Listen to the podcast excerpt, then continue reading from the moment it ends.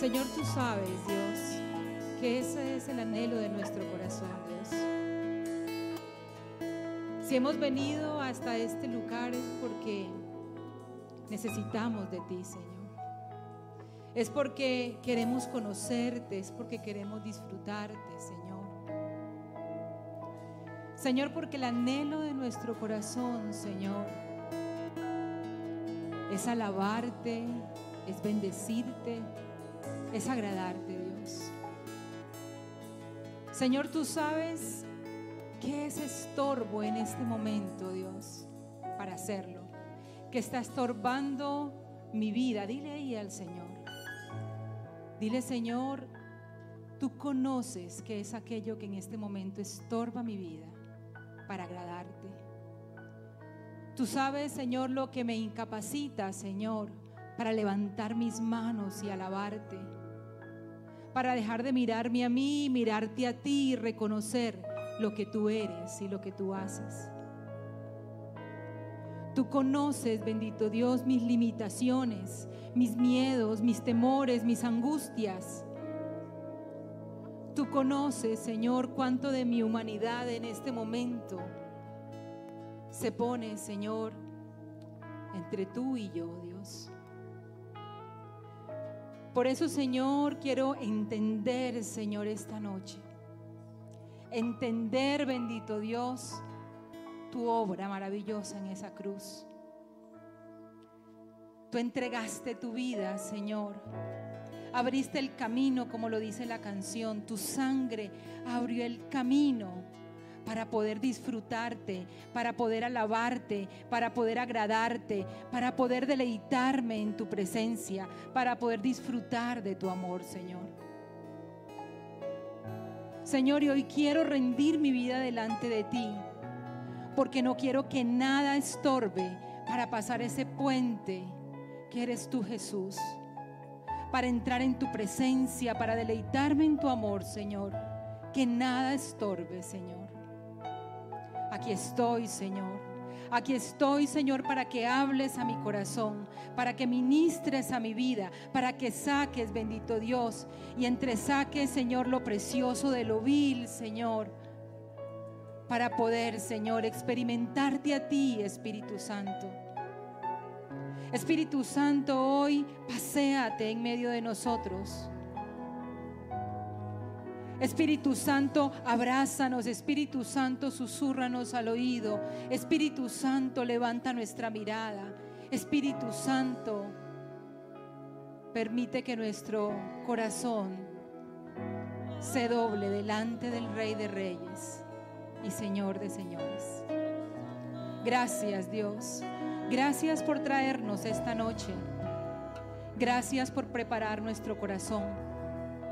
Gracias por lo que has preparado, por el banquete que tú has preparado para cada uno de nosotros. Gracias, Señor. Aquí me dispongo, Señor. Dile ahí, dile ahí al Señor. Me dispongo. Quito, Señor, y entrego toda distracción, todo pensamiento, todo pendiente, Señor, que haya quedado en casa, en la oficina, cualquier situación por resolver, Señor. Porque lo único que quiero esta noche es que seamos tú y yo. Un tiempo contigo, un tiempo para ti, un tiempo en ti. Un tiempo de amor, un tiempo de comunión, un tiempo de deleite, Señor. Un espacio, Señor, en todo el agite del día, Señor, para poderlo invertir en ti, para poder escucharte a ti, para poder sentirte a ti, Señor. Gracias, Dios. Gracias, Señor, por esta noche y gracias, Señor, por cada uno de los que tú has traído a este lugar. En el nombre de Jesús. Amén.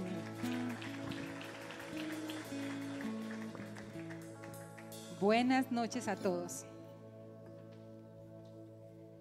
Como decía ahora Andrés, eh, es un privilegio para mí poder estar aquí y que el Señor le haya placido usar mi vida para poder compartir con ustedes estas verdades tan especiales, estas porciones de su palabra que son ese alimento para nuestra alma. Y bueno, aquí ven ustedes, ven esta imagen, yo quisiera, eh, es el inicio, es el primer tema de nuestra Semana Santa. Tenemos cuatro temas principales, no sé los que tengan allí. Sus libros dice, viviendo la salvación más grande. Viviendo, ¿cierto? Una acción continua. Viviendo la salvación, una salvación más grande, la salvación más grande. Y hay cuatro temas principales, les decía, y es el primero, es este tema, dice turbados. El siguiente tema que lo estaremos compartiendo mañana a las 11 de la mañana será redimidos, el poder de su sangre. El tercer tema que lo compartiremos el viernes a las 11 es perdonados. Y el último tema que lo estaremos compartiendo en, nuestra, en nuestro sábado de reunión y de, y de vigilia es transformados. Toda esa salvación, todo lo que implica conocer esa salvación más grande. Creo que a veces eh, menospreciamos esa salvación tan grande. Yo quisiera que ustedes miraran allí la pantalla y me dijeran qué ven, qué significa para ustedes esa imagen, esas dos manos ahí, qué significan. ¿Cómo? Rescate, muy bien, rescate. ¿Rescate de qué? De ahogarse. ¿En qué? En los problemas, muy bien, ¿qué más? En el pecado, muy bien, ¿qué más? En los miedos. Yo veo esa imagen y pienso en la escena de Pedro, ¿cierto? Lleno de fe, caminando, ¿cierto? Caminando sobre las aguas y de un momento a otro, ¿qué distrajo su corazón? el sonido qué? De las olas, el sonido del viento y pensó, ¿me voy a qué? A ahogar. Bajó su mirada, ¿cierto? Y empezó a qué? A hundirse en sus propios miedos, a hundirse en sus propios afanes, a hundirse en sus propias preocupaciones. Se turbó su corazón. Se turbó su corazón. Entonces, este tiempo quisiera que ustedes, para mí esa, esa imagen significa también desesperación, pero a la vez esperanza. ¿Cierto? Desesperación para el que está abajo, sintiendo que se ahoga, ¿cierto? Y esperanza al ver cómo, ¿cierto? Lo rescatan, meten su mano para rescatarlo. Yo quisiera preguntarles, ahí en, su, en, la, en la introducción de su material, hay varias posturas. Hay una postura y es enmarcada en la situación que estamos viviendo actualmente. Y es, ¿cómo te sientes tú hoy con la situación que está viviendo la humanidad? ¿Qué situaciones está viviendo la humanidad? Guerras, hambre, envidias, maldad, escasez, violencia, ¿cierto? Intranquilidad, inmoralidad, muy bien. Orfandad, ¿cómo te sientes tú? ¿Cómo te sientes tú? Estamos hablando de perturbados. Quiero que cada uno de nosotros se identifique, ¿cierto? Con este tema, perturbados. ¿Se han sentido perturbados, angustiados? en medio de escuchar noticias. Hace poco recuerdo que Claudita nos escribía por el chat en la célula y nos decía, no he parado de llorar viendo las noticias sobre, ¿cierto? Sobre Ucrania. Sobre Ucrania. No he parado de llorar. Esas noticias nos conmueven, nos revuelcan todo por aquí. Decimos, ¿qué está pasando? ¿Cierto? Empiezan los temores, empiezan los miedos. ¿Será que va a pasar lo mismo acá? ¿Qué tal con las situaciones que estamos viviendo en el país? ¿Cómo han llevado ustedes esa carga personal de sus propios problemas, quizás durante este tiempo de, de pandemia, esa soledad, ese encierro, quizás la pérdida de familiares,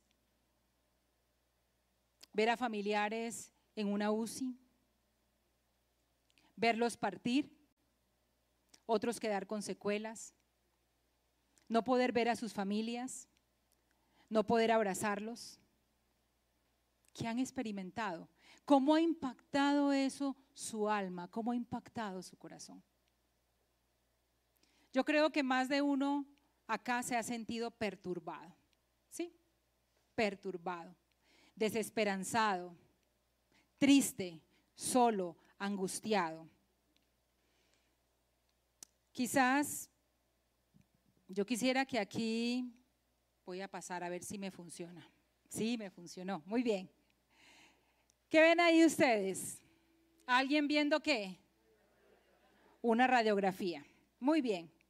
Nosotros fuimos diseñados de manera tridimensional, con tres dimensiones, espíritu, alma y cuerpo. ¿Cierto? Ese espíritu es esa dimensión con la cual nos podemos relacionar con Dios, tener comunión con Dios, poder entender y discernir su palabra.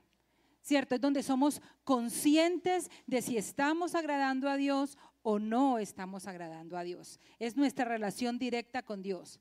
Y en el alma, en la dimensión psicológica, hay tres elementos que son que pueden ser impactados por el Espíritu en nuestra relación con Dios, pero también pueden ser impactados por todas las circunstancias, por todas las actitudes del mundo en el que vivimos. ¿Cierto? Nuestra alma tiene tres elementos, pensamientos, emociones y voluntad. Fuimos diseñados, es lo que nos hace personas, con la capacidad de pensar, de sentir y de decidir.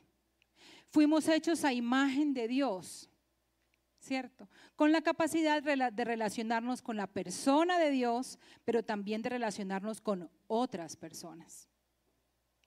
Y esa alma está ahí, expuesta a Dios, pero también expuesta a el mundo. La pregunta es, si en este momento pudiéramos sacar una imagen de tu alma, de tus pensamientos, de tus sentimientos y de las actitudes, ¿qué actitudes, qué se evidenciaría en esa imagen? ¿Qué se evidenciaría en esa imagen? Quizás estrés, de pronto ira, de pronto reacciones hostiles, quizás resentimiento, soledad, desamparo, miedo, frustración, desánimo, tristeza, alegría, paz, tranquilidad, certeza, incredulidad. Piensa, piensa por un momento, cierra en este momento tus ojos y piensa que ahí, cierto, te estás imaginando la radiografía de tu alma. ¿Qué pensamientos pasan por tu cabeza, rondan tu cabeza, están haciendo nido en tu cabeza en este momento. ¿Qué sentimientos está generando eso? En este momento. ¿Y a qué actitudes te está llevando ese sentimiento? Quizás sientes como las circunstancias y experiencias que has vivido quizás hace poco o que estás recordando de tu pasado han impactado tu vida. Te pregunto si quizás te sientes sientes que es muy difícil hacerle frente a la situación que estás viviendo en este momento. Que no puedes más con la vida. Hemos escuchado muchos intentos de suicidio y casos de suicidio aún en niños. Niños de 7, 8, 12 años, a los que el mundo le quedó, la vida les quedó grande. Se sienten desesperados, solos. Sienten que todo se les salió de control, que nadie entiende la situación tan horrible, ¿cierto? Hemos respondido así. Es que una cosa es que es que usted me diga, otra cosa es que usted viva lo que yo estoy viviendo. Es que usted no entiende, nadie entiende la situación tan horrible que yo estoy viviendo. Nadie entiende el peso que llevo con esta carga, lo pesado de esta carga. ¿Te has, has hecho, has dicho eso? ¿Has meditado en eso? ¿Has respondido en eso? En medio de tu desesperación dices que usted no me entiende, es que nadie me entiende. Esto lo estoy llevando yo sola o yo solo y tengo que ver por dónde salgo. ¿Y sabe qué? No quiero salir, quiero tirar la toalla. Así de perturbados estamos en este tiempo. ¿Lo han visto en personas que aman? Pero yo quiero contarles que cuando, cuando digamos eso, cuando pensemos eso, una de las el primer paso para poder salir de esa perturbación es ir y leer Hebreos 12, versículo 3. Hebreos 12, versículo 3. Y allí es que nosotros podamos entender, en unas versiones dice, considera aquel, mira aquel, piensa en aquel. Jesús también enfrentó eso que tú estás viviendo. Enfrentó esos miedos, enfrentó esa soledad, enfrentó esa tristeza. Jesús llevó muchas cargas muy pesadas. Dice Hebreos 12:3, ese, esa lo puse en, en una versión que se llama Palabra de Dios para Todos. Dice, si alguna vez se sienten desfallecidos y agobiados, piensen en Jesús, quien soportó pacientemente el maltrato de parte de los pecadores. Cuando te sientas angustiado en medio de ese nivel de estrés extremo, cuando crees que todo se salió de control, cuando te llenas de miedo, cuando tienes angustia, recuerda, mira a Jesús. Mira a Jesús. Por eso es tan importante conocer a Jesús. Por eso es tan importante entender que Jesús, siendo Dios, se hizo hombre para vivir como hombre, para morir y para poder resucitar. ¿A fin de qué? A fin de llevar todos esos dolores, todas esas aflicciones, todas esas enfermedades, llevar esa carga y que tú y yo no la tuviéramos que cargar. Pero resulta que como no lo conocemos, como no lo vivimos, como no nos soltamos en Él, como no confiamos en Él, como no descansamos en Él, entonces seguimos cargando algo que Él ya cargó. Que cuando tú mires a Jesús, pienses que Jesús amó y se sintió amado, claro. Se sintió afirmado por su padre, por su, por su madre, por su padrastro, ¿cierto? Se sintió amado por, por sus discípulos, por sus amigos, respaldado, pero también se sintió defraudado. También se sintió frustrado. También se sintió decepcionado y desilusionado. También fue traicionado. Fue tentado. Fue oprimido por la gente que lo seguía. Sintió enojo, sintió celo por la casa de Dios se entristeció en gran manera. Lloró por la... Ah, bueno, vamos a enseguida, enseguida vamos a mirar otra cosa. Lloró, em, lo humillaron,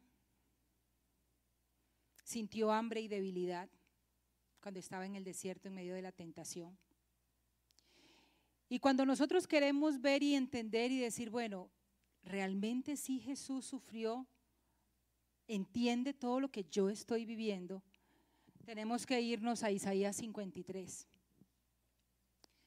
y leer lo que dice ahí en su palabra y dice, la gente lo despreció y hasta sus amigos lo abandonaron. ¿Alguno de ustedes ha sentido abandono infidelidad, traición, soledad por sus amigos, por su familia, indiferencia, decepción. Dice un hombre lleno de dolores y conocedor del sufrimiento. Cuando tú estés viviendo ese sufrimiento, cuando te sientas turbado, dile Jesús, tú me entiendes. Es el primer paso. Entender, reconocer que Jesús te entiende. Porque dice su palabra que es lleno de dolores y conocedor del sufrimiento. Dice, verdaderamente Él soportó todos nuestros sufrimientos, no solamente lo que a Él le correspondió vivir, sino que Él soportó todos nuestros sufrimientos y cargó todos nuestros dolores. Yo no sé si ustedes allí tienen abiertas sus Biblias y yo quisiera que lo miráramos aquí. En el versículo 3 dice Isaías 53, despreciado y desechado entre los hombres, varón de dolores, experimentado en quebranto. O sea, no era que fue un quebranto de vez en cuando, experimentado en quebranto. Y como que escondimos de él el rostro, fue menospreciado y no lo estimamos. Menospreciado, me suena esa palabra. Yo la he vivido, yo no sé si ustedes lo han vivido, ¿cierto? Dice, ciertamente llevó él nuestras enfermedades y sufrió nuestros dolores y nosotros le tuvimos por azotado, por herido de Dios y abatido. Mas el herido fue por nuestras rebeliones, molido. Ustedes se imaginan siendo molidos. ¿Ustedes han sido alguna vez molidos en una situación? Él fue molido. Él fue azotado. Ustedes han sido azotados, ¿cierto? Pues a mí me llegaron a dar con el cable de la, de la, grabadora, pues, porque quería salir corriendo y lo que encontraba, trin, un, con el cable de la grabadora, pero no más, ¿cierto? Pero dice que él fue azotado y herido y abatido. Dice el versículo 7, angustiado él y afligido. Jesús, Jesús experimentó absolutamente todo tipo de sufrimiento. Jesús lloró cuando su amigo Lázaro murió. Jesús experimentó el dolor de la traición, eso sí que duele, ¿cierto? El dolor de la traición por uno de sus discípulos. Jesús se angustió enormemente. Creo que fue una agonía tal antes de ser arrestado. Dice que él sudó sangre y eso tiene un nombre, ¿cierto? Se llama hematohidrosis. Cuando esos vasos sanguíneos, ¿cierto? Se congestionan cerquita de las glándulas sudoríficas y entonces por allí se escapa la sangre y se mezcla con el sudor. Y eso sucede cuando hay altos niveles de estrés, cuando hay un estrés extremo. Y él lo experimentó. Él fue humillado, ¿cierto? En medio de todos, de todo el pueblo judío, pero también romano. Él fue despreciado porque no lo escogieron a él para salvarlo, sino quién? A un ladrón. Experimentó la injusticia, experimentó el juicio no merecido. Fue escupido, odiado, perseguido, ¿cierto? vituperado, se burlaron de él, lo bofetearon. ¿Qué no hicieron con Jesús? ¿Cómo Jesús llegó cuerdo hasta el último momento de su vida? ¿Cómo Jesús no se enloqueció? ¿Cómo Jesús no acabó con el nido de la perra, como dicen por ahí, sí o no? Es que hasta aquí acaba con el nido de la perra, ¿cierto? ¿Cómo que Jesús no cogió y dijo, ¿sabe qué? Yo soy Dios y mejor dicho aquí, ¿cierto? lo voy a aniquilar a todos. Jesús fue azotado, fue herido, fue desfigurado, fue lacerado. Miren lo que dice este versículo, Hebreos 12, 4. Ustedes han luchado contra el pecado, sí, propio y ajeno. Han luchado con las consecuencias de sus propios errores y de sus propias decisiones. Y también por el daño que han recibido y han experimentado a causa de otros que han hecho mal. Sí. Tú y yo hemos luchado contra el pecado, pero no hasta el punto de perder la vida. El único que lo hizo fue Él.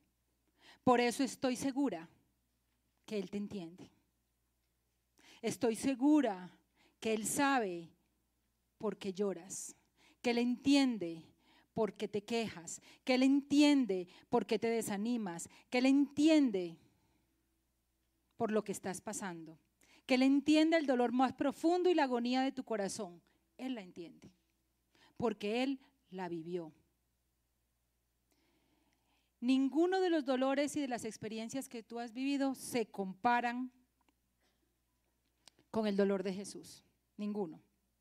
Pero Él sí experimentó todo nuestro dolor. Él sí experimentó todo nuestro pecado en su cuerpo. Él no pecó, pero Él experimentó el dolor, la separación, el abandono ¿cierto? La soledad, las consecuencias de tu pecado y del mío. Y lo hizo por amor, que es lo más hermoso del mundo. Y lo hizo por amor. Y no desmayó. Y no se rindió. Y no abrió su boca para decir cuatro palabras. y no le dio un puño al otro y no le dejó de hablar al otro, ¿cierto? Y no lo miró feo, no. Porque había algo mayor. Había una salvación más grande que cumplir. En medio de cada uno de esos azotes, humillaciones, golpes, burlas, traiciones, tu cara tu cara, tu cara, tu vida, tus situaciones, tus cargas estaban delante de Él. Su amor por ti se ponía y decía, hay que seguir. Él se negó a su lugar, se negó a su dolor, se negó a quedarse mirando su humanidad para mirar el amor de Dios, para mirar la voluntad de Dios, para asumir y decir, hay algo que a mí me encanta, un versículo que compartí en estos días con las discípulas. El Señor me decía, hay muchos personajes en la, en la Biblia, pero creo que Jesús es el, es el más indicado y por eso Jesús se lo decía a sus discípulos, si alguno quiere ser mi discípulo, niéguese a sí mismo tome su cruz y sígame. Jesús se negó a él mismo y en ese momento abrazó la cruz. Abrazó la cruz porque esa cruz representaba para él la salvación tuya, Pilar. Y la restauración tuya, Caterín. Y la transformación tuya, Hernán y levantar la cabeza de Luis Fernando y sanar la vida de Joana. Sí. Esa cruz representaba eso y por eso la abrazó. Representaba el perdón por cada uno de tus pecados. Representaba ¿Qué representaba? Poner el puente para que tú y yo pudiéramos tener una relación de amor e íntima con el Padre, para que no estuviéramos solos, para que no lucháramos en nuestras fuerzas, para que experimentáramos como Él metía su mano y nos rescataba del hoyo profundo de la desesperación. ¿Crees que Jesús entiende el dolor y la situación que estás viviendo? Muy bueno que lo creas, pero más importante es que lo vivas. ¿Por qué? Miren, lo que usted siente emocionalmente se convertirá, se convierte en lo que usted siente físicamente. ¿Cómo evitar que esas emociones, que esa perturbación de tu alma se convierta en una enfermedad? Se convierte en un desorden. ¿Cómo evitar enloquecernos? ¿Cómo evitar llegar a una crisis, cierto? ¿Cómo llegar cómo evitar llegar a un intento de suicidio? cómo llegar, cómo evitar un homicidio en un momento de rabia, ¿cierto? ¿Cómo evitar una depresión? ¿Cómo evitarlo? Miren, el exceso de emociones produce estrés. Y el exceso de estrés enferma.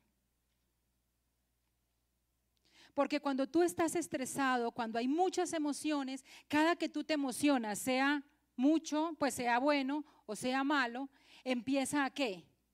Empieza a generarse qué? A, segregar la hormona de la adrenalina, el cortisol, ¿cierto? Y es bueno un poquito de adrenalina. Es bueno en una situación difícil para reaccionar, para defenderte, para esconderte, ¿cierto? Es buena porque si no te quedarías ahí como que pasa todo y, ¿cierto? Pasa lo bueno y lo malo y, nada, o sea, no, no te emocionas, no, las emociones son buenas. Pero el exceso de emociones, cuando tú retienes tantas emociones, el exceso de adrenalina y el exceso de cortisol pueden dañar tu vida, enfermar tu vida, ¿cierto? Se convierten en toxinas para tu vida, te enferman, te debilitan, te agotan, dañan tu sistema nervioso, afectan tu corazón, suben tu tensión arterial, presión arterial. Entonces, por eso no retengas, no acumules. Y es ahí a donde vamos. Sí, podemos estar, podemos perturbarnos, pero que no sea un estado permanente de perturbación porque esa no fue la razón. Jesús no murió en la cruz para que tú vivieras perturbado, sino para que tú experimentaras qué? Paz, tranquilidad, calma, propósito. Porque cuando tú estás perturbado, pierdes el enfoque. Cuando estás perturbado, no ves claramente. Cuando tú estás perturbado, no tienes fuerza para hacer, para asumir desafíos. ¿Cierto? y Jesús murió para que tú tuvieras vida. Él dio su vida para que tú y yo viviéramos. Entonces, cuando tú acumulas emociones, cuando tú acumulas estrés, eres como una olla a presión. La olla a presión acumula esos vapores dentro y ¿qué hace? ¿Qué hace con lo que está dentro? Lo deshace. Y hay momentos en que nosotros, porque acumulamos tanta presión, tantas emociones, tanto estrés, sentimos que nos estamos deshaciendo por dentro. ¿O no? ¿O soy yo sola? Yo he vivido momentos así, sí. Eso, es como la letra de una canción, ¿cierto? el nombre de una canción. Momentos así. La pregunta es, ¿es usted una olla a presión? ¿Está siendo usted una olla a presión?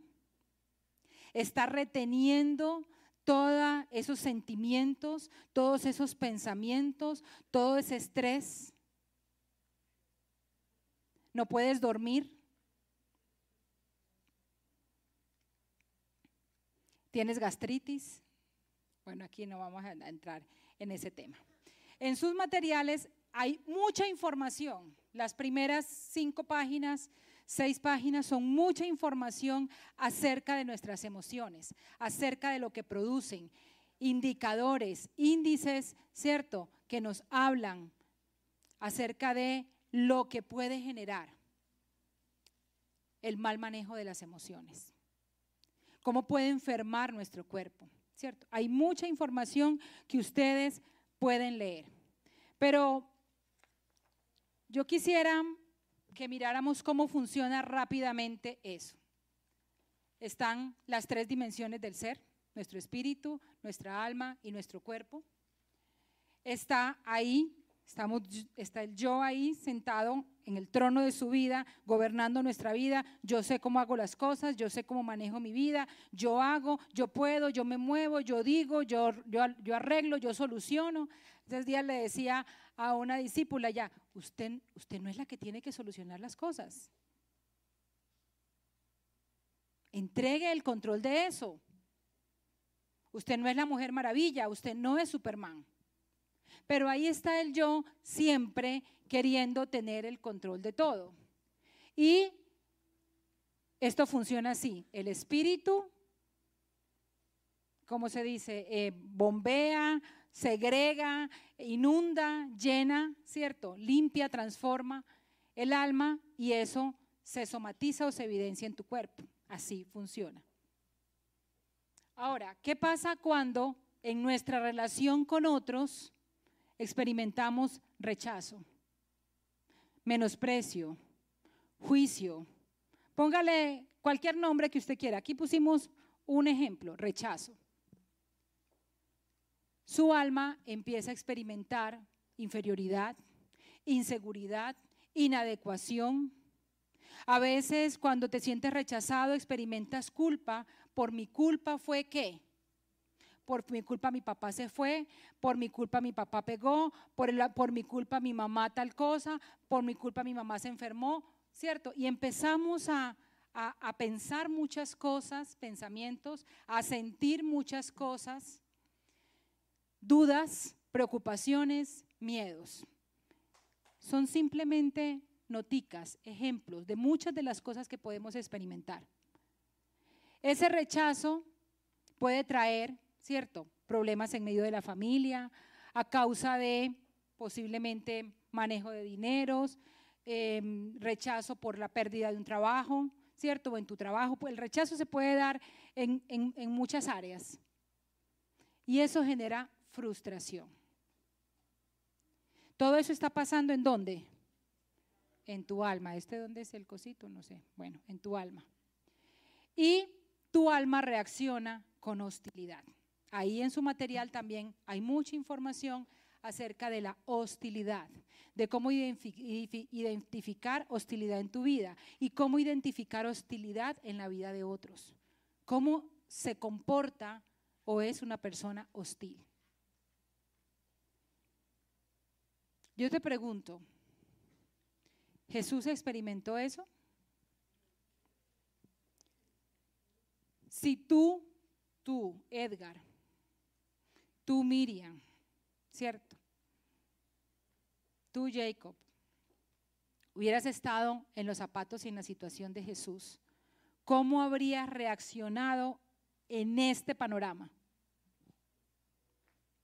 ¿Cómo habrías reaccionado en ese panorama?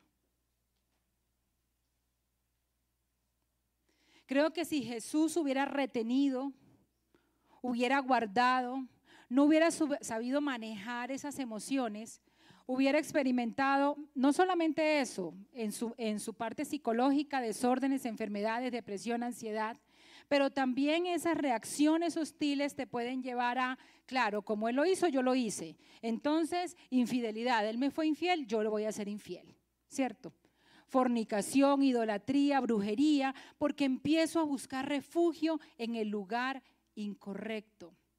Empiezo a buscar soluciones en el lugar incorrecto. Empiezo a empaparme y a relacionarme con las personas incorrectas empiezo a beber de fuentes inadecuadas. Me refugio y mendigo y le estiro la mano al que no le tengo que estirar la mano. ¿Fruto de qué? De esta frustración que no sé cómo manejarla y tengo que buscar qué? Una salida. Aquí estoy hablando de que todo esto es en mis fuerzas. ¿Sin qué? Sin vida en el espíritu. Ah, pero es que, ¿y cómo así? Yo también estoy viviendo esto y yo tengo vida espiritual. Yo invité a Jesús a mi corazón. Yo le abrí las puertas de mi vida porque esta dimensión espiritual se abre y tiene vida. Hay vida espiritual porque si no estamos muertos espiritualmente, cuando invitamos a Jesús a que entre en nuestra vida y le decimos, te creo, te abro la puerta de mi vida y quiero tener una relación contigo. ¿Sí? Pero no dice, ay, pero yo ya hice eso y estoy viviendo muchas cosas de aquí. ¿Qué pasa? Que puede que tengas vida en el Espíritu, pero no estás teniendo comunión con Él. No estás viviendo esa relación, no estás pasando el puente que Jesús puso para que tú te relacionaras con aquel que tiene respuestas, con aquel que tiene vida, con aquel que tiene restauración, con aquel que tiene sanidad. Y puede que tengas vida en el espíritu, pero estás, como digo yo, viviendo con la reserva. Tienes un tanque abierto para llenarlo con vida, con verdad. Pero te estás conformando y estás recorriendo la vida con la reserva. Ojo que se te puede dañar el motor. Entonces, cuando fruto de esto, como tu alma, lo que pasa en tu alma se somatiza en tu cuerpo, entonces puedes experimentar varias de estas cosas. Dolor de cabeza, migraña, gastritis, úlcera, urticaria, erupciones en la piel, alergia, asma. Vayan chuleando. Vayan chuleando, vayan chuleando. Muy bien, artritis, colon irritable, palpitaciones, enfermedades respiratorias, enfermedades coronarias, compulsión de comer, fatiga, insomnio, hipertensión, etcétera, etcétera, etcétera. Eso sucede en nuestras vidas. Cuando estamos qué? Como una olla a presión sin haberle levantado la válvula. Acumulando emociones y acumulando estrés. Tragando, tragando, tragando, ¿cierto? y empiezas y, es, y, es, y, estás perturbado y tu alma está angustiada y está turbada y está buscando una salida, está buscando una solución. El asunto es, el, rey David decía lo siguiente, ay, ya no me pasa, ya no me pasa, niños, ¿qué hice? ¿Qué habré hecho? Muy bien. Dice el rey David, cuán bienaventurado es el hombre a quien el Señor no culpa de iniquidad y en cuyo espíritu no hay engaño. Pero ¿qué pasa si hay engaño? Mientras callé mi pecado, mi cuerpo se consumió con mi gemir durante todo el día. Porque día y noche tu mano pesaba sobre mí, mi vitalidad se desvanecía con el calor del verano. Mientras callé, el problema está en que te calles. No es que en medio de la angustia vayas y grites y digas, cierto, de de tantas para arriba. No, no se trata de esa, de, de, de ese decir.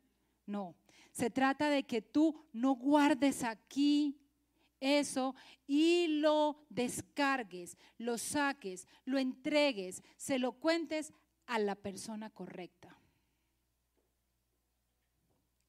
¿Quién es la persona correcta para que tú se lo cuentes? Jesús. Muy bien. Él es la persona correcta porque te entiende, porque te ama, porque abrió la puerta para que tú pudieras tener una relación con Él, porque no quiere que tú lleves esa carga solo, porque sabe que tú no la puedes cargar solo. Y a veces estamos como los niños chiquitos, yo solito, yo solito, yo puedo, yo puedo. Y el papá y la mamá, pero vente, no, no, yo puedo solito, ¿cierto? Y está sudando y está rendido y, hasta que ya no puede más, dice, ¿me ayudas? ¿Cierto?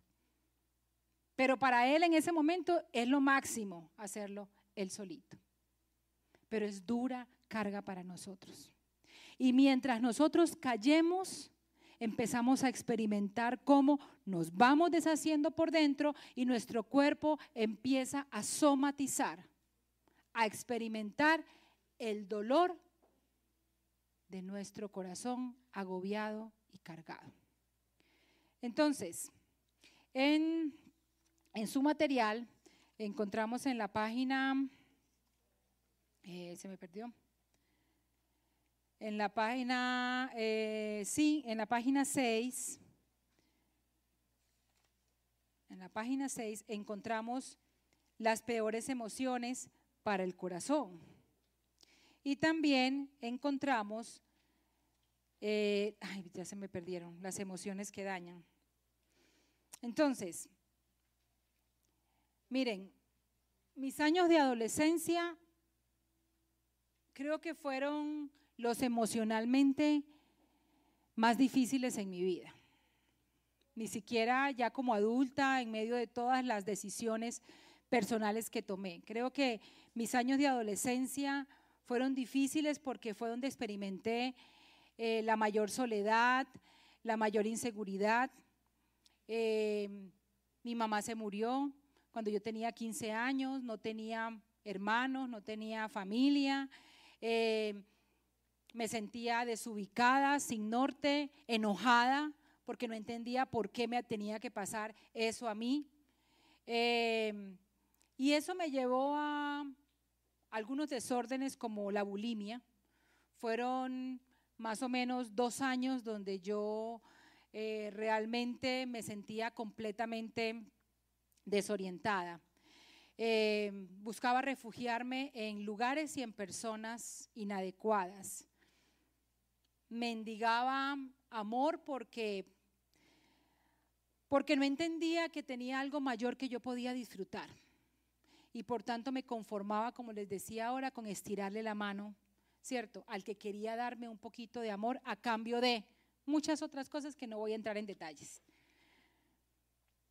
Y también empezó a, a generarse en medio de esa soledad un resentimiento profundo por mi papá, por su abandono, por su rechazo, por su maltrato a mi mamá.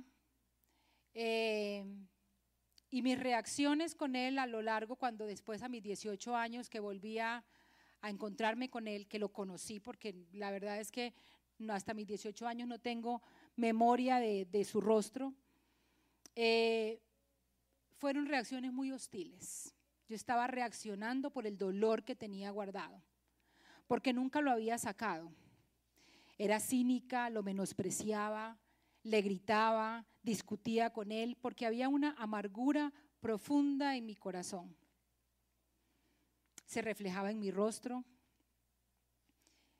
Sentía y mientras más lo juzgaba, lo señalaba, lo maltrataba, le recordaba todo lo que había hecho, le recordaba el mal, lo, mal papá que había sido, lo mal esposo que había sido. Eh, mientras más señalaba así, acá se llenaba mi corazón de amargura, se llenaba mi corazón de despropósito, encontraba que no tenía sentido mi vida. Absolutamente nada me hacía feliz. Había un vacío profundo en mi corazón. Les voy a leer un, salmo, el Salmo 38 del 4 al 8, y creo que esto era lo que yo experimentaba en ese tiempo. Dice, mi culpa pesa sobre mi cabeza como una enorme carga, me estoy hundiendo. A causa de de estupidez, mis heridas van de mal en peor, se pudren y dan mal olor. Mis actitudes creo que olían horribles. Me la paso retorciéndome de dolor y vivo lamentándome. Siento por dentro la fiebre ocasionada por una pena terrible. Estoy completamente descompuesto. Estoy tan adolorido que ya no doy más. Mi corazón abatido me hace gritar. ¿Cómo les parece la manera en que describe el dolor David en este salmo. Y creo que eso lo experimentaba yo en ese tiempo. Un dolor profundo, profundo. Pero hay una verdad y es cómo tú percibes las situaciones. Esa era una realidad en mi vida, sí, era una realidad. Mi mamá no estaba, estaba sola, sí, era una realidad. Había maltrato y había sido rechazada, sí, era una realidad. El asunto es eso que tú estás viviendo, la situación que estás viviendo, cómo tú la estás percibiendo. La estás mirando y la estás experimentando con tus ojos, en tus capacidades, con tus limitaciones, con tus recursos. La solución de esa situación depende de lo que tú hagas, de lo que tú puedas hacer, de las capacidades que tienes. ¿Estás parado en el valle esperando que la montaña se caiga? ¿O tú realmente la percepción que tienes de las situaciones es una situación que no se le ha salido de control a Dios? Que sí, los hechos no coinciden con mis expectativas, sí, puede ser. Los de repente aparecen y me sacan de sintonía, sí. ¿Sucede lo que no esperábamos? Sí. Todo se salió de control, de mi control. Sí. Lo que hacemos y lo que somos no es suficiente para solucionarlo. Sí, es verdad. Pero cuando tú crees que hay un Dios que te ama, que ya entregó todo por ti, que ya dio la mayor manifestación de tu amor, que es poderoso, que es grande, que es fiel, que siempre ha estado contigo, cuando tú percibes esa situación a la luz de esa verdad, porque es lo que tú crees, entiendes que Él es el proveedor, que Él es el sustento, que Él es tu fuerza, que Él es suficiente, entonces cuando tú crees eso, ¿qué haces? El estrés no tiene que ver con los eventos y las experiencias. El estrés tiene que ver con la percepción de la persona, lo que cree en cuanto a las circunstancias. Sí. Sí, para ti una circunstancia igual, para ti puede ser una cosa gigante y para mí no me puede afectar tanto. Uno por mi personalidad y otro por lo que creo acerca de. Cuando yo en medio de eso que creo hago la tarea de ponerla a la luz del Dios que tengo, del Dios en que confío, entonces yo guardo mi corazón de estresarse, de afanarse y de llenarse de miedos, de perturbarse. ¿Cómo lo hizo Jesús? ¿Cómo hizo Jesús para no enloquecerse? ¿Cierto? ¿Cómo lo hizo? Vamos a, pasar aquí. ¿Cómo lo hizo Jesús? Miren, Jesús manejó sus emociones. Jesús experimentó emociones, pero no dejó que esas emociones arrasaran con él. Jesús sabía aquietar su alma. ¿Ustedes creen que necesitamos aprender a aquietar nuestra alma? A no dejarla, ¿cierto? Como una loquita corriendo de aquí para allá, sino aquietarla. Jesús, ¿se, acuerdan cuando iban en la barca? Jesús dormía cuando todos estaban inquietos y velaba cuando todos estaban dormidos. La manera como él oraba, su estilo de vida en la oración, hizo que Jesús pudiera dormir cuando todos estaban intranquilos. Y cuando todos dormían, él sabía que tenía que ir a orar. ¿Cuál fue la clave? ¿Cuál fue la clave para que Jesús realmente pudiera? Y es cómo él redefinió las situaciones a la luz de quién, era él, a quién servía él, de quién dependía él y quién era el Dios que tenía. Cuando ustedes leen Juan del capítulo 12 al capítulo 17, ustedes van a poder ver qué fue lo que hizo Jesús, cómo Él se reenfocó en el momento más crítico de su vida. Cuando estaba a punto de ser lacerado, de ser, de ser crucificado y de experimentar el más grande dolor físico que pudiera experimentar. Él se reenfocó y él miró. La muerte estaba delante de él. Él sabía que esa noche lo iban a apresar. Y dice que él lo que hizo fue que abrazó el propósito, redefinió la muerte como es la hora de ser glorificado. Es la hora de glorificar al Padre. Es la hora de morir, de que el grano caiga a tierra y muera para que dé fruto. Es el momento de morir para dar vida eterna. Él, para poder avanzar hasta esa cruz y poder pasar la prueba, redefinió las circunstancias a la luz del Dios que tenía. Miramos que en Juan 13 que Él amó a sus discípulos hasta el final. Él no se quedó mirando sus heridas, Él no se quedó mirando el rechazo, Él no se quedó mirando la decepción, Él no se quedó mirando, ¿cierto?, su dolor, no se quedó contemplando sus miedos, sus sentimientos, su humanidad, sino que Él más bien levantó la mirada y avanzó hacia la voluntad del Padre. Se mantuvo en el centro de la voluntad del Padre, sirviéndole a sus discípulos, lavándole sus pies, enseñándoles acerca de cuál era la fuente de poder que era el Espíritu Santo, recordándoles y animándoles, diciéndole, no van a estar solos. Les voy a enviar consuelo, dirección, guía. Los voy a habilitar para cumplir un gran propósito. Él se desacomodó en ese momento y hasta el último momento de su vida, cada segundo fue importante para cumplir un propósito, para cumplir el propósito de Dios, para glorificar a Dios.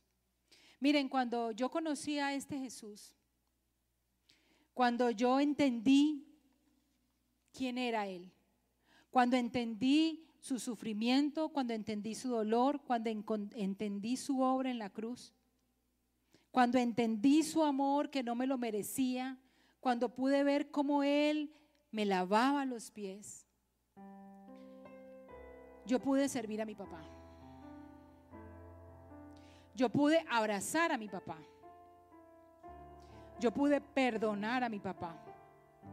Yo pude dejar de recriminarle lo que él había hecho y también lo que había dejado de hacer por mí. Yo físicamente, literalmente, le lavé los pies. Y ese acto de, de, servirle, de amarle, de perdonarle, de entender que si Jesús lo hizo conmigo y lo hizo por toda la humanidad, ¿cierto? Por una partida de infieles, como digo yo, por una partida de pecadores, ¿por qué no lo podía hacer yo si ese Jesús vivía en mí? Si estaba llevando mi carga y había llevado la carga de mi papá. Si estaba llevando mi, había llevado mi pecado y había llevado el pecado de mi papá. Si él ya había pagado el precio por él, porque yo todavía se lo seguía cobrando. Porque todavía había amargura en mi corazón. Porque todavía había dolor cuando ya él había llevado en su cuerpo todo mi dolor. Ese día mi vida fue restaurada. Ese día Dios limpió mi corazón. Desde ese momento Él quitó toda amargura de mi corazón y llenó todo vacío. Me llenó de su plenitud y de su amor porque esa amargura, ese dolor, esa falta de perdón había sido estorbo durante años. Estoy hablando que yo no conocí a mi papá sino hasta los 18 y le recriminé hasta los 27 años que conocí a Cristo. ¿Ustedes se imaginan cómo estaba deshecha por dentro? Pero en ese momento, Él, quitando el estorbo de la amargura, del resentimiento, del dolor, llenó el vacío con su verdad y me dio un propósito me dio vida, me dio la oportunidad de impactar positivamente la vida de mi papá, de que su vida fuera restaurada, ¿cierto? De que él lo conociera.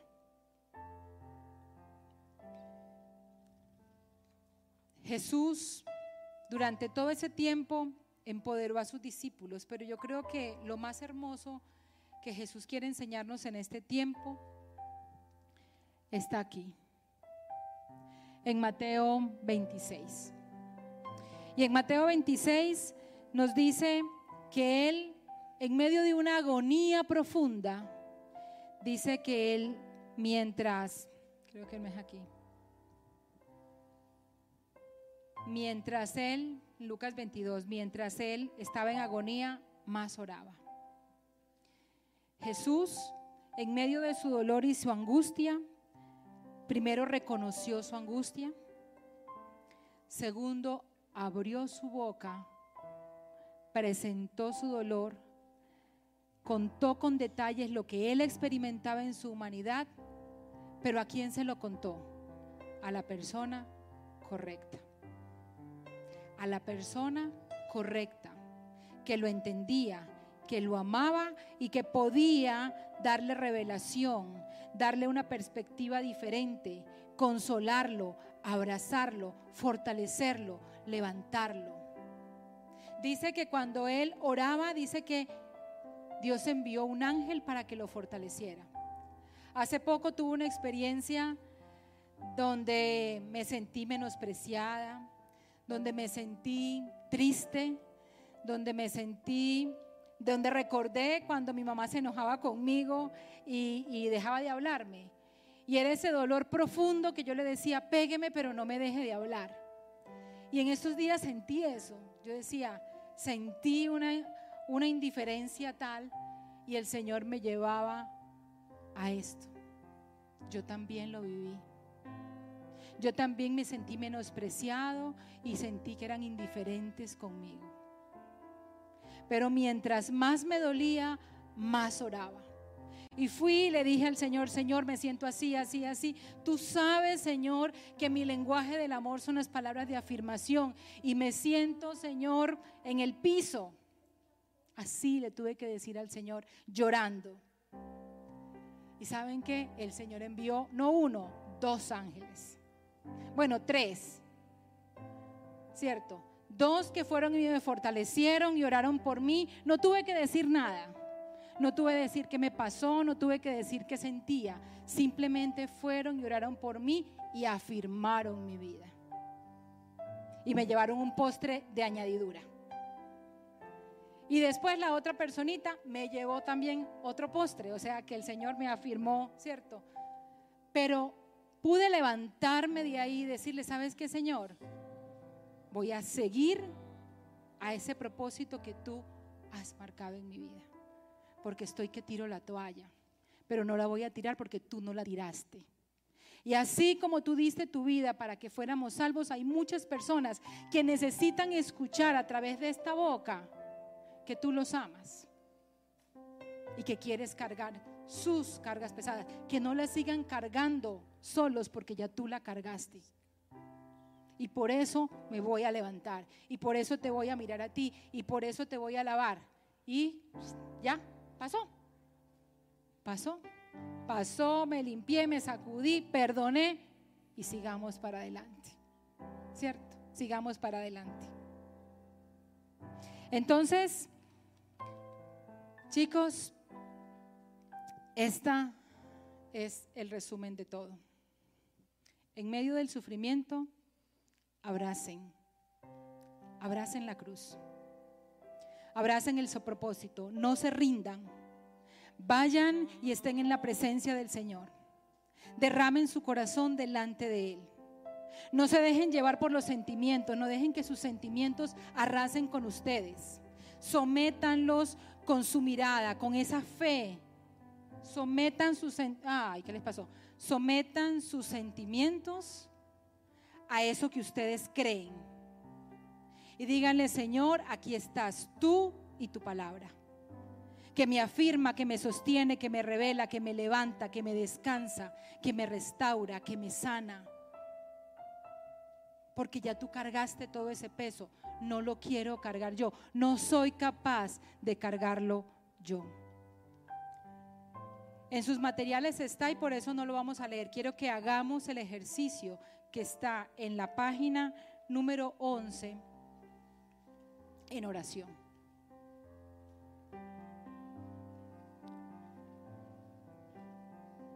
Este salmo, el Salmo 22, es un salmo profético. Habla acerca de ese momento de padecimiento, de la crucifixión de Jesús.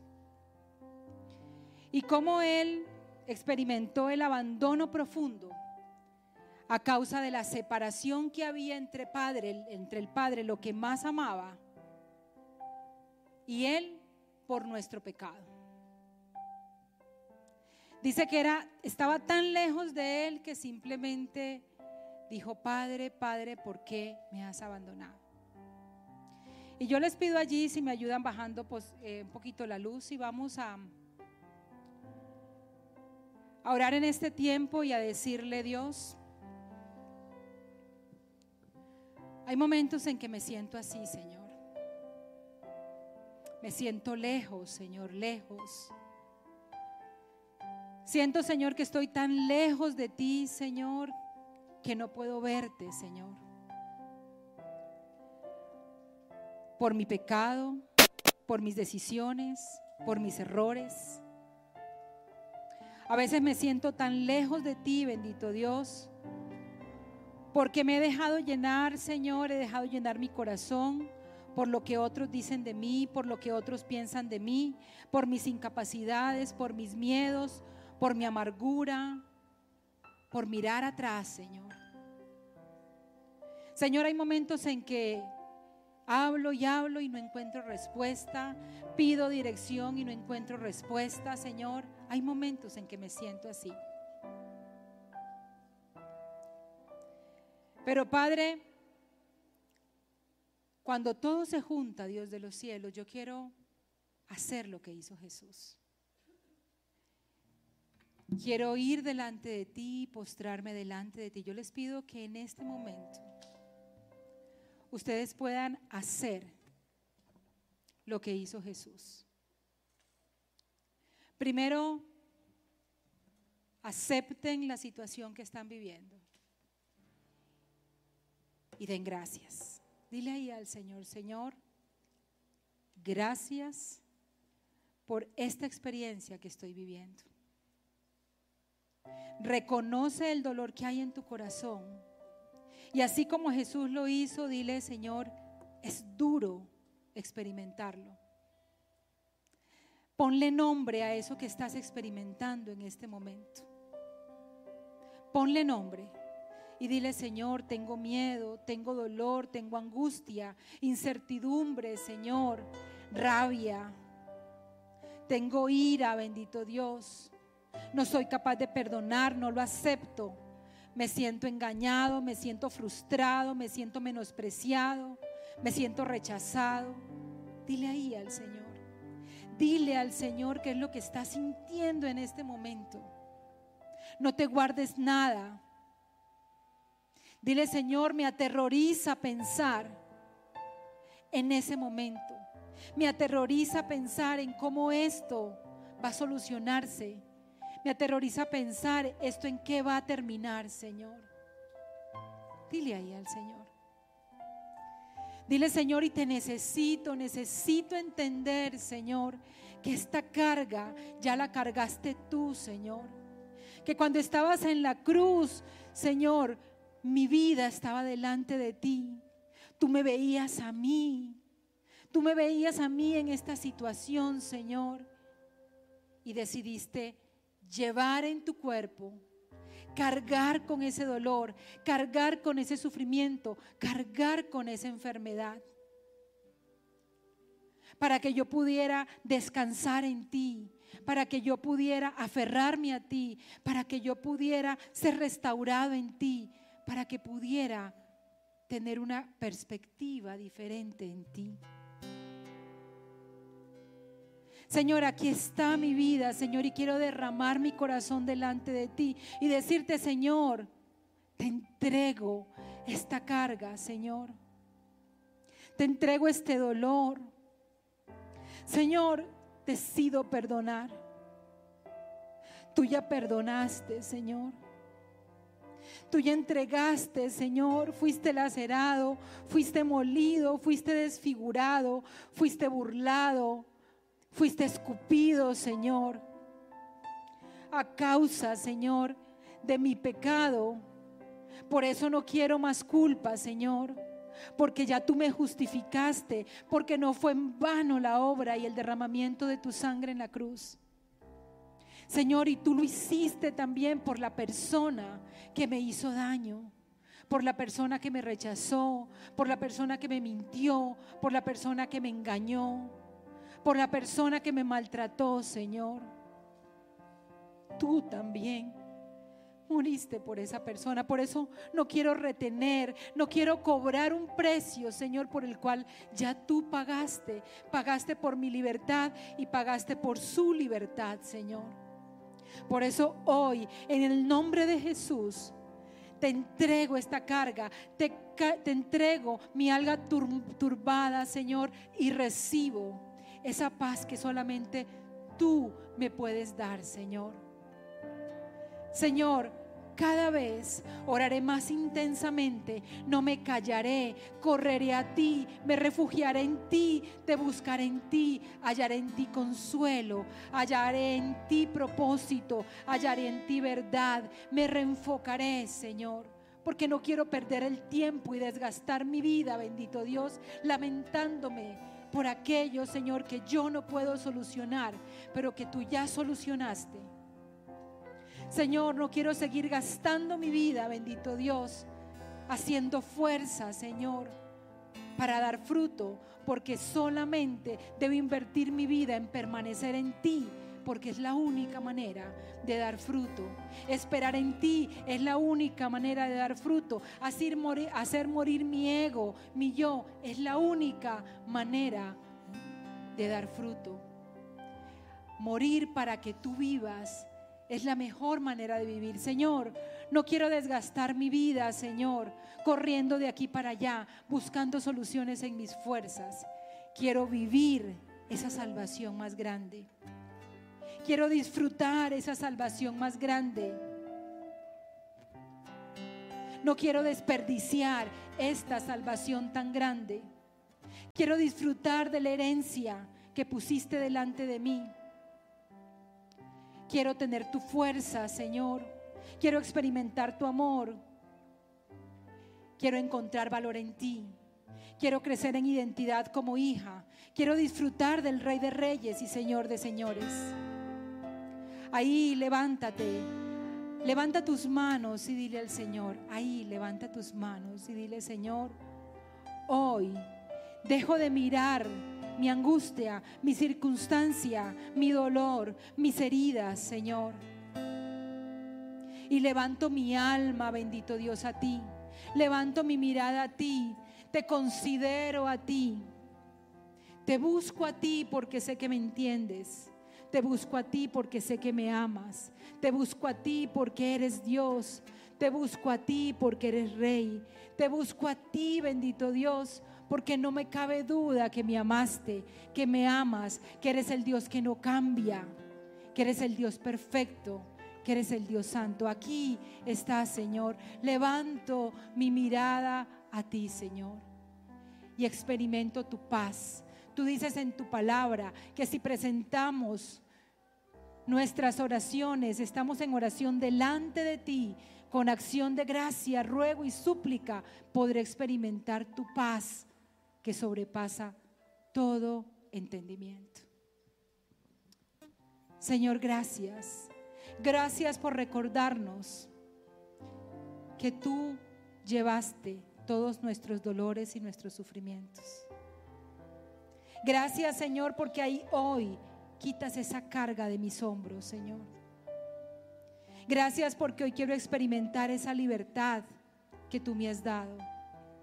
Gracias, Señor, porque tú eres suficiente. Gracias Señor porque sé que quitando ese estorbo, Señor, podré, Señor, hacer lo que quiero hacer, que es agradarte, vivir para ti, deleitarme disfrutar esta vida que me has dado, esa temporalidad y mirar y proyectarme y avanzar hacia esa eternidad contigo, Señor.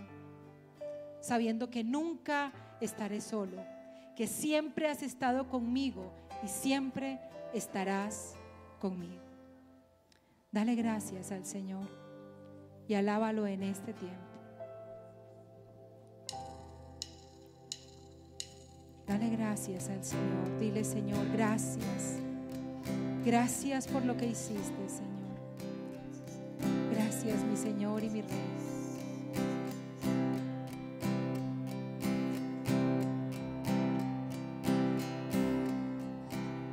Dile ahí al Señor, si tú le abriste la puerta de tu corazón al Señor, y no has tenido comunión con Él, dile, Señor, permíteme tener comunión contigo. Porque a mayor comunión contigo estoy seguro que habrá menos turbación, Señor. Y si tú no le has invitado, no le has abierto la puerta de tu corazón, de tu vida, Jesús. Si tú nunca le has dicho al Señor, Señor Jesús, te necesito yo te pido que lo hagas esta noche. Sin Él no experimentarás paz. Sin Él no darás fruto. Sin Él no avanzarás. Sin Él no tendrás capacidad de perdonar. Dile a Jesús en esta noche, Señor Jesús, te necesito. Señor Jesús, creo que eres el Hijo de Dios.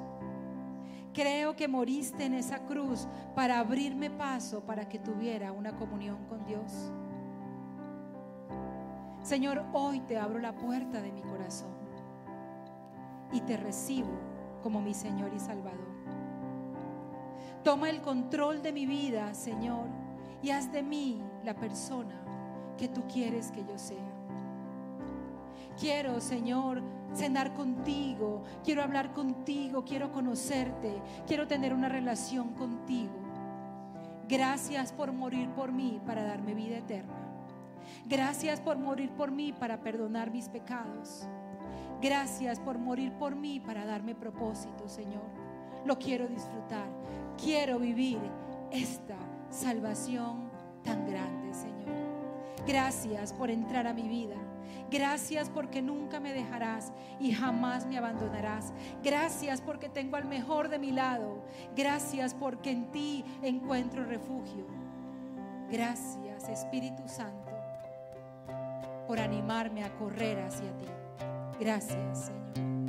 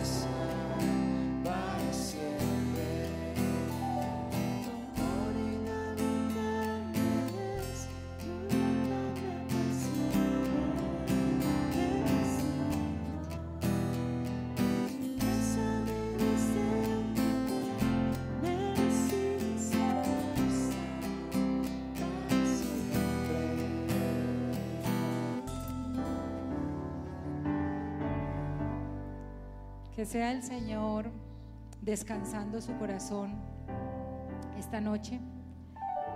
Que sean diciéndole al Señor que prepare sus corazones para el día de mañana. Que se disfruten esta Semana Santa, estos días, con lo que el Señor ministrará sus corazones. Si hoy alguna persona vino por primera vez, nos acompaña por primera vez, los invito a que aquí está Marcelita, aquí en la puerta principal, saliendo, está Marcelita y Carlos, que tienen un detalle especial para ustedes. Queremos darle las gracias a todos por participar de este tiempo, que sea el Señor bendiciendo sus vidas y que sigan deleitándose en ese amor inagotable que el Señor tiene para nosotros. Dios les bendiga grandemente. Mañana los esperamos a las 11 de la mañana. Dios los bendiga.